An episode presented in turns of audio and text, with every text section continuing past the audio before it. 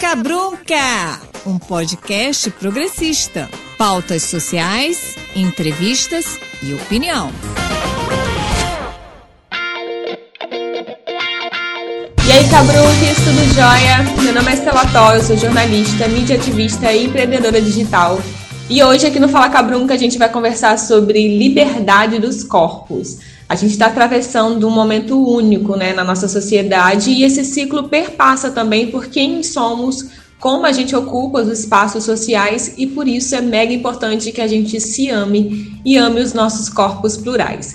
E nesse episódio do Fala Cabrunca eu vou conversar com ninguém menos que a Bielo Pereira. A gente está muito chique nesse podcast, né? Bielo, se apresenta. Hello, eu sou a Bielo Pereira. Primeiramente, Stella, obrigada pelo convite.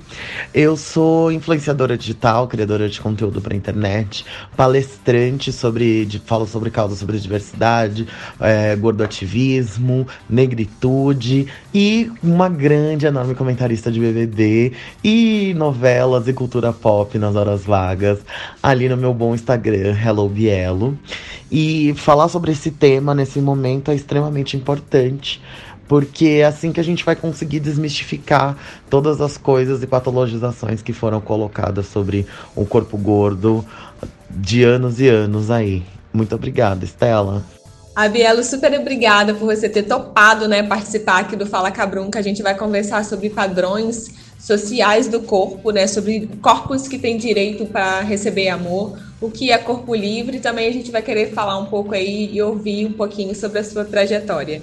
E eu já começo perguntando, Bielo, o que é um corpo livre? Um corpo livre hoje é aquele corpo que tem direito de ir e vir, o corpo que tem direito de ser amado, o corpo que tem direito de estar nos lugares, em detrimento de outros corpos, muitas das vezes, né? Que é o famoso corpo padrão, o corpo da pessoa branca, cis, magra, que consegue, que não tem, que não tem o corpo dela como sendo uma barreira de forma alguma para que ela atinja determinados objetivos, para que ela chegue em determinados lugares. Então, isso é esse corpo livre que é, que é visto na sociedade hoje. E é isso que a gente veio para desmistificar, que todo o corpo é livre, que se você quer ir para praia, você vai, basta que você tenha um corpo e você vai para praia. Você quer chegar em algum lugar, você vai poder ir e vai poder estar lá e você tem o direito de se sentir bem e de ser respeitado aonde quer que você esteja. Claro, eu sei que hoje ainda a visão, a visão geral da sociedade desse corpo livre ainda está baseada em muito preconceito. Então, uma pessoa gorda que vai fazer determinadas atividades, como ir à praia, ela vai ser julgada pela sociedade. E é aí que entra esse corpo político. Porque o fato da gente mostrar que o nosso corpo é tão livre quanto um corpo padrão e o fato de fazer isso sem precisar falar nada, só de estar lá e estar se sentindo bem, já é um ato político.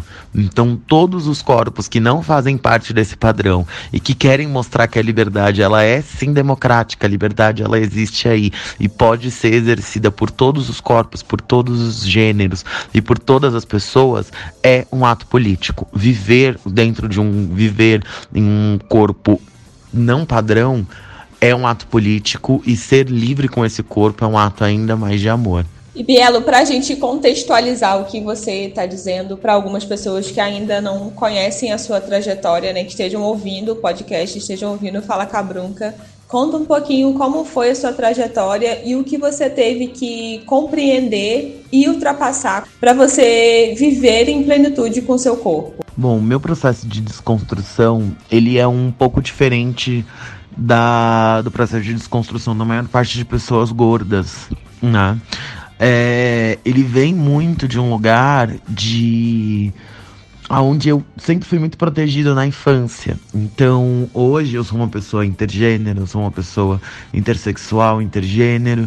Eu não tenho nenhum problema com isso, mas na minha, na minha infância, na minha vivência, né, eu me vi apenas como sendo um menino gay e tendo que esconder isso e ao mesmo tempo sendo uma pessoa gorda, porém eu nunca tive problemas de imagem, nunca tive problemas com a sociedade, porque eu sempre olhava e falava: se eu for a melhor pessoa onde eu estiver, eu posso fazer o que eu quiser.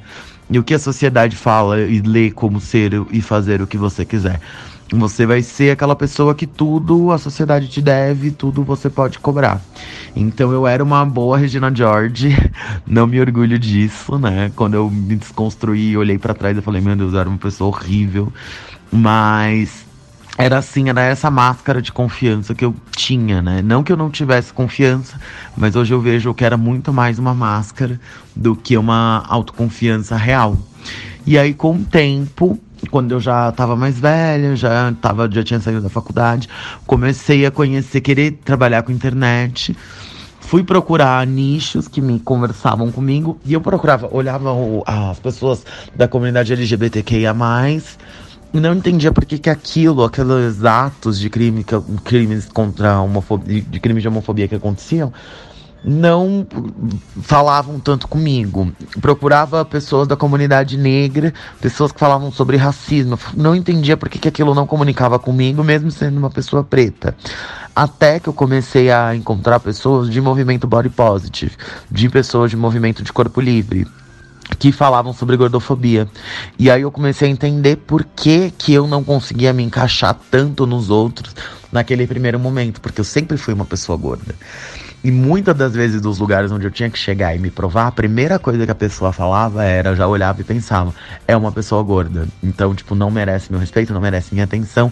Ela nem chegava o segundo passo para poder ver que era uma pessoa homossexual, para ver que era uma pessoa preta, para poder reforçar o preconceito ou falar alguma coisa. Então eu tinha que me colocar para depois chegar a essas coisas. Sempre o meu primeiro impacto era de ser uma pessoa gorda. Então foi me descobrindo enquanto pessoa gorda, que eu me entendi enquanto pessoa preta, enquanto pessoa LGBTQIA+, e consegui também me desprender dessa amarra de ser uma pessoa gay, porque eu sempre tive essa transexualidade dentro de mim, eu sempre fui uma mulher ao mesmo tempo que eu fui um homem. Só que era uma coisa que eu reprimia, porque eu falava, eu já pensava, já era inato pensar, já sou uma pessoa gorda, ainda vou ter que ser mais coisa, sabe? Não, não dá. E dá sim, dá pra gente ser quem a gente quer ser, ser quem a gente é. Não é nem ser quem a gente quer, é ser quem a gente é, né? Sem nenhum problema, sem precisar ficar colocando máscaras para que a sociedade nos aceite. E foi assim, aí com o tempo me descobrindo como pessoa gorda, eu me entendi quanto pessoa preta, me entendi quanto pessoa LGBTQIA+, e fui viver e mostrar e entender que o meu corpo ele é político, que o fato de eu estar nos lugares falando o que eu falo, representando o que eu represento, gera desconforto em algumas pessoas e gera discussão. Isso que é o mais importante. É você colocar as pessoas para pensarem. Então, só a minha presença já é suficiente para as pessoas já começarem a pensar em coisas diferentes. E isso é incrível. E para quem não sabe, intergêneros são pessoas que se identificam com os dois gêneros, que ultrapassam essas barreiras da binaridade, que é como a sociedade nos identifica ainda hoje, né, como homem ou como mulher. E falando sobre gêneros, existem muitas denominações de gêneros, né, Bielo? Se você pudesse, eu até gostaria que você falasse um pouquinho para a gente sobre isso. E no pensamento mulherista africana, de Anne Urassi, em África Antiga não existia essa denominação de gênero, né? A filósofa Catiúcia Ribeiro também aponta sobre essa colonização dos corpos, né, a partir da Europa.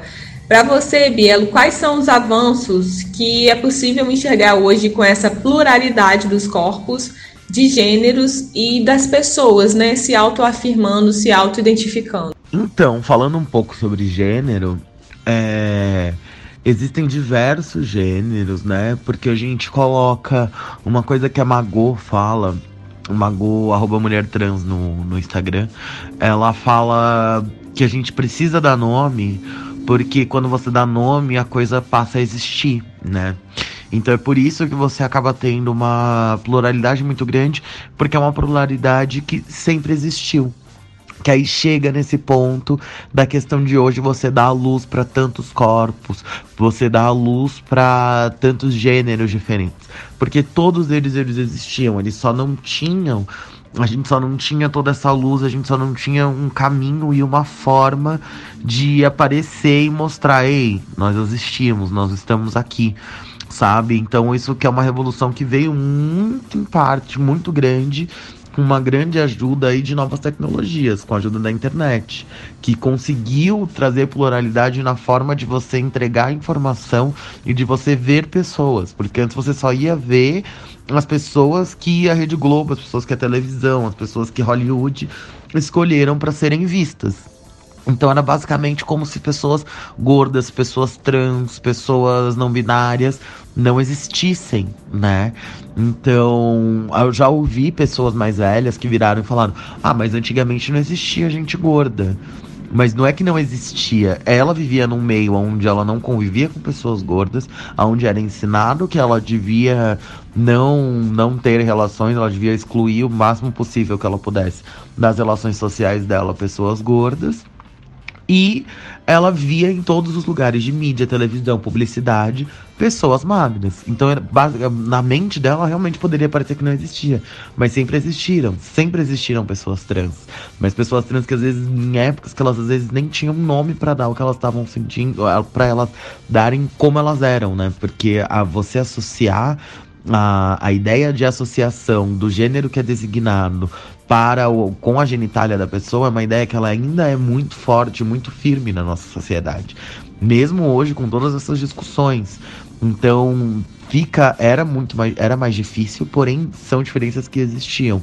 Eu vejo como hoje você tra, você tá simplesmente trazendo à luz a todas essas diferenças, a toda essa pluralidade e cobrando que todos esses corpos e todas essas pessoas sejam respeitadas de maneira igual que é a base de qualquer qualquer evento, qualquer situação onde você vai conferir dignidade e respeito ao próximo. E no quadro Curiosidade de hoje, a gente traz aqui dois termos. O termo lésbica, segundo a Anne Urace, lésbica é uma referência à ilha grega de Lesbos, local na qual a poetisa Safo montou seu harém de mulheres brancas. E o termo de África, zami, é uma corputela diaspórica do crioulo, que significa algo como aquela mulher que trabalha junto com outra mulher enquanto amiga e amante. É um termo típico das comunidades pretas caribenhas e o termo ficou conhecido, né, ficou mega famoso depois da publicação da Audre Lorde, que se chama aí o termo Zami. E você que está aí ouvindo Fala Cabrunca e tem um tema para sugerir para os próximos episódios, me segue lá no Instagram, arroba Estelató, e me manda um direct. Bielo, eu moro no interior, né? Eu moro em Campos dos Goitacazes e em São Paulo a realidade é completamente diferente, né? É uma metrópole e a gente vê em São Paulo uma diversidade muito grande de pessoas, né? Até eu conhecer a caminhada trans, eu não fazia ideia da quantidade de gente diferente que existe nesse planeta. E tô, fiquei assim encantada a primeira vez que eu vi. Você acha que se nós, enquanto sociedade, se a gente tivesse acesso a, a, diversas denominações de gêneros, né, desde a infância, se a gente entendesse a pluralidade dos nossos corpos, se a gente vivesse numa sociedade que tivesse a compreensão da liberdade dos corpos, a gente estaria vivendo numa sociedade melhor? Com certeza absoluta nós estaríamos em uma sociedade melhor. Inclusive, essa é a maior a melhor forma de você conseguir acabar com preconceito, acabar com qualquer forma de, de pensamento segregador. Por quê? Porque quando você. Porque é na base aonde você vai reforçar é, estereótipos como machismo, você vai, você vai é, reforçar racismo, você vai incutir isso, você vai incutir a diferenciação de pessoas na mente das crianças. Então, é nessa primeira infância que ao você conseguir dar um ensino dentro e fora de casa que não seja segregador, você não vai nem criar os conceitos de segregação dentro da cabeça dessas crianças. Então, é, é a questão, é, além delas entenderem as denominações, é a questão delas entenderem que existem diferenças e que gênero é uma coisa que ela é autodesignada entendeu? A gente nunca pode esquecer que identidade de gênero e identidade sexual são coisas que são autodesignadas elas não. Elas são conceitos. São conceitos que a sociedade criou. Não é necessariamente porque você nasceu com uma vagina que você vai ser uma mulher. Um exemplo que a gente dá é, por exemplo, ah, então tá, a maior parte das pessoas olha e falam, não. É, todos os homens têm pênis e todas as mulheres têm vagina. Por isso que elas entram em confusão quando uma pessoa trans que não quer fazer a ressignificação, eles acham que não vai ser uma pessoa trans. Mas agora você me fala, um homem que pega câncer de pênis e precisa arrancar o pênis, ele deixou de ser homem porque ele não tem pênis? Não. Então é aí que a gente percebe. É um conceito. Qualquer gênero que a pessoa tenha é um conceito que foi criado pela sociedade. Então, a criança entendendo isso, já de base, ela vai ser muito mais preparada a respeitar qualquer diferença que ela tenha que lidar com a vi na vida do que se ela não tiver e tiver que aprender isso com idade mais adulta, porque ela já vai ter sincado essa informação. Na verdade, o que ela vai aprender é ressignificar essa informação que é muito mais difícil, mas é possível que é o nosso atual momento hoje. Que é para isso que a gente tá lutando. Lembrando que não, não o que acontece e acaba reforçando é acontece que muitas pessoas sim se identificam com o gênero que foi designado. Quando olharam e falaram, hum, é um menino, hum, é uma menina. Ok, não há problema com isso. O problema é tratar de forma discriminatória, é tratar de, com preconceito pessoas que não se identificam com o gênero que foi designado para elas e tá tudo bem, porque na verdade o gênero ele é autodesignado. Você pode assumir aquilo que foi para designado para você e se autodesignar como sendo como sendo daquele gênero que foi pré-designado ou não. É isso que você está falando tem muito a ver com a atual sociedade que a gente vive, né? Aqui no Brasil, a gente está vivendo num país que está institucionalizando, né? Homofobia, xenofobia, o racismo, enfim, vários caos, né? E eu fico pensando na quantidade de gente que sequer olha o seu próprio corpo, né? Sequer reconhece o seu próprio corpo no espelho. Para você, qual é a maior dificuldade, Bielo, para as pessoas, para que as pessoas possam se olhar no espelho e se reconhecer como são? Então, para mim, a maior dificuldade eu acho que as pessoas têm em se olhar no espelho é que a gente é ensinado na nossa sociedade a se ver pelo olhar do outro a gente dificilmente se olha no espelho para se ver. A gente se olha no espelho para imaginar como os outros vão nos ver. Não é à toa que a gente é acostumado a se arrumar só quando a gente vai sair de casa, que a gente vai fazer alguma coisa porque outra pessoa vai ver, porque tem um dress code para você estar em sociedade. E você dificilmente vai se olhar com um olhar de carinho, com um olhar de carinho para você mesmo. Ah, hoje eu quero me arrumar porque eu quero estar tá bonita para mim mesma e sentar no meu sofá e assistir TV. E não tem problema algum nisso. Então, e no primeiro momento, quando você pensa e fala hoje, qualquer pessoa que estiver nos ouvindo, que nunca parou para pensar nisso, vai até o espelho, algum espelho, seja o espelho do banheiro, seja um espelho de corpo inteiro, fala: agora eu vou me olhar, eu vou me olhar para mim. Às vezes, no primeiro momento, você se assusta porque o nosso olhar é contaminado por essa visão de que o olhar do outro é o que importa. Então, você já tá tão com um olhar tão contaminado que você vai olhar tudo aquilo que você imagina ser defeito em você. Mas você vai se olhar, você vai falar que você é uma pessoa bonita, você vai se amar, porque você é e aí você vai achar e você vai ressignificar todas aquelas coisas que são ditas como defeitos, são as coisas que te fazem diferente. São as coisas que te fazem única, as coisas que te fazem especial. Então elas são coisas boas, elas são as coisas que te diferenciam nessa sociedade, que te dão uma pegada, que te dão um DNA, uma, uma vivência. Todos os seus traços estão ali. Então a maior dificuldade é você olhar e abraçar todas essas coisas que a gente ouve por tanto tempo que são defeitos e que não são.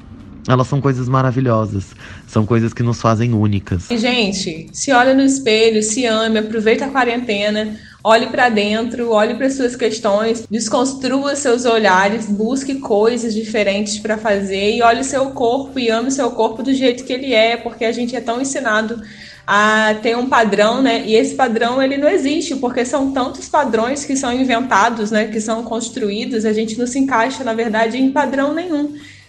E aí, o que fazer? Ficar escondidinho dentro de uma caixinha ou, sabe, se olhar e se amar? Vamos lá, vamos aproveitar esse momento para a gente se amar todo mundo.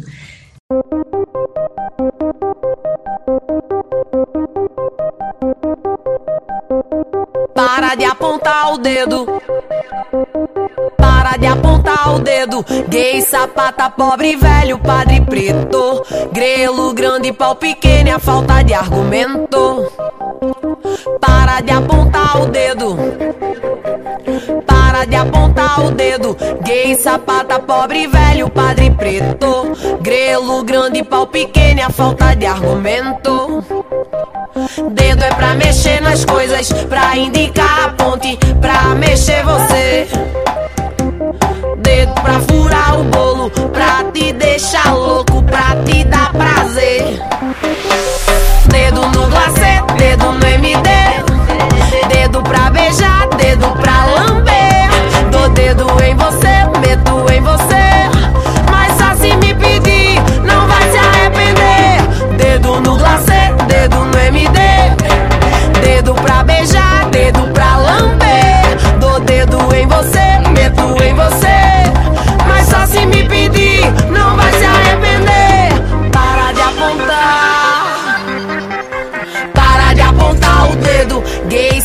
Sapata, pobre, velho, padre preto. Grelo, grande, pau pequeno, é a falta de argumento. Bielo, vamos para polêmicas agora. O que, que você diria para as pessoas que ficam afetadas com a vivência, com a liberdade dos corpos alheios? Então, é aquele ditado, né, amiga? Foda-se, bom dia. é, mas é basicamente isso. As pessoas que se sentem incomodadas, é, elas estão vendo uma coisa que é diferente. Então, tem óticas diferentes de como a gente lida com aquilo, né? Porque a, a gente, como a gente estava falando sobre a forma como a gente é visto, então para muitas pessoas o grande problema é isso: você ser olhada por alguém, ser julgada por alguém que você nem conhece, a pessoa nem te conhece, e aquilo vai te afetar de uma maneira que você não tá preparada. E esse aqui é o ponto, você tá fazendo ela pensar. Você tá fazendo ela rever conceitos e preconceitos que ela tem que estão enraigados, sabe? Então você literalmente tem que, dentro da sua cabeça, virar uma chave que aquilo de duas uma, ou vai ser uma coisa boa, ou simplesmente foda-se. Entendeu? Do mesmo jeito que pode fazer essa pessoa crescer, pode não fazer, mas isso não pode ser um fator determinante para sua vivência, para que você não saia, para que você não viva, para que você não faça o que você queira. Então foda-se. Foda-se as pessoas que pensam nisso e a maior probabilidade é de que vocês estejam, que a gente esteja ajudando ela positivamente pelo fato de fomentar algum tipo de discussão interna que ela pode vir a externalizar com uma outra pessoa que vai saber como explicar isso para ela. Então, foda-se, foda-se quem olha e fala alguma coisa. A gente tem que ir pra rua e viver. O que, que você espera dessa sociedade? O que, que você imagina que pode acontecer depois deste ciclo que a gente está atravessando? Então, amiga, eu espero que pro final desse ciclo a gente consiga consiga que as pessoas entendam que é todo mundo igual, sabe? Tipo, é igual nas suas diferenças, sabe? Porque veio aí uma coisa tão forte, tão pesada, que faz, que mostra que não importa a classe social, não importa a cor, não importa a gênero, não importa a raça, não importa nada. O que importa é que a gente esteja junto, que a gente saiba como ter um olhar pro outro, né? A galera que não tá indo pra rua, entendendo que a questão de você não ir pra rua não é só você ser coibida de estar, de não estar em casa, mas é de você realmente proteger outras pessoas, proteger outros cidadãos. E isso é muito importante, porque é uma coisa que tá vindo ceifando a nossa sociedade, em que a gente consiga tirar o mínimo de humanidade e respeito dessa experiência que a gente tá tendo hoje para com o diferente. Ai, tomara que sim. Tomara que sim. É nisso que eu acredito também. Eu sou uma pessoa extremamente otimista e acho que a gente vai sair dessa bem melhor. E Bielo, para finalizar, qual que é a sua missão aqui neste planetinha? A minha missão, bom, isso me remete muito a uma conversa que eu tinha quando eu era pequeno, eu era apenas um pequeno menino gay e ainda não nem imaginava os rumos que minha vida ia tomar.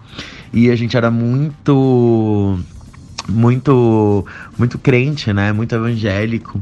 E aí uma tia minha sempre olhava assim pra TV e via como eu já tinha uma veia artística aflorada e falava: "Ah, Gabriel vai crescer e vai trabalhar com isso, com televisão". Meu pai sempre virava e falava: "Não, ele vai ser pastor". E hoje eu vejo que a minha missão é colocar a, o meu conhecimento, a minha palavra e o meu corpo na rua de forma política e de forma a libertar as pessoas que estão aqui hoje. E hoje eu vejo que eu, que eu sou uma pastora da liberdade de expressão e de si mesmo. Lembrando que liberdade de expressão ela não está linkada com o fato de você ferir a dignidade do outro. Se você vai expressar alguma coisa que vai ferir a dignidade do próximo, isso não é liberdade de expressão. Eu tô aqui pregando a palavra da liberdade de cada um, de cada ser vivo. Então acho que é isso. Eu vim para ser uma grande pastora da libertação e trabalho com a minha imagem, sabe? Através da minha imagem e da minha fala, desse combo. Essa que é a minha missão.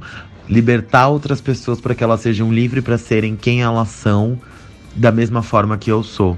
Não importa a situação, o lugar onde elas estejam. Por mais pastores e pastoras da libertação como você, Bielo, muitíssimo obrigada por ter compartilhado essa sabedoria tão potente aqui com a gente no Fala Cabrunca. Estou à disposição e volte todas as vezes que você quiser. Ah, muito obrigada, meu amor. Eu que agradeço esse convite incrível. Eu adorei participar do podcast, falar sobre esse assunto que é de extrema importância e que merece sempre ter difusão, espaço na nossa sociedade. Muito obrigada. Me sigam, arroba HelloBielo no Instagram. E obrigada, baby. Beijo. Sempre que precisar também.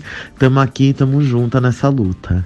E é isso, Cabrunques. Eu super espero que essa aula da Bielo tenha feito você enxergar melhor o mundo e todas as nossas diversidades. Esse mundo seria o ó se todo mundo se encaixasse no padrão, não seria não? Se você gostou desse podcast, compartilha com a sua família. Se tem uma pessoa que você ama e que tem dificuldade de entender que todos os corpos são livres e que só assim a gente consegue, só assim a gente vai ser uma sociedade justa, compartilhe esse podcast com ela, compartilhe esse podcast com seus amigos. O Fala Cabrunca vai ao ar todo sábado a partir das 9 horas da manhã nas plataformas Spotify, Deezer, Google Podcast e também no site Rural. Bora criar uma rede de transformação através da comunicação? Um beijo e até o próximo episódio.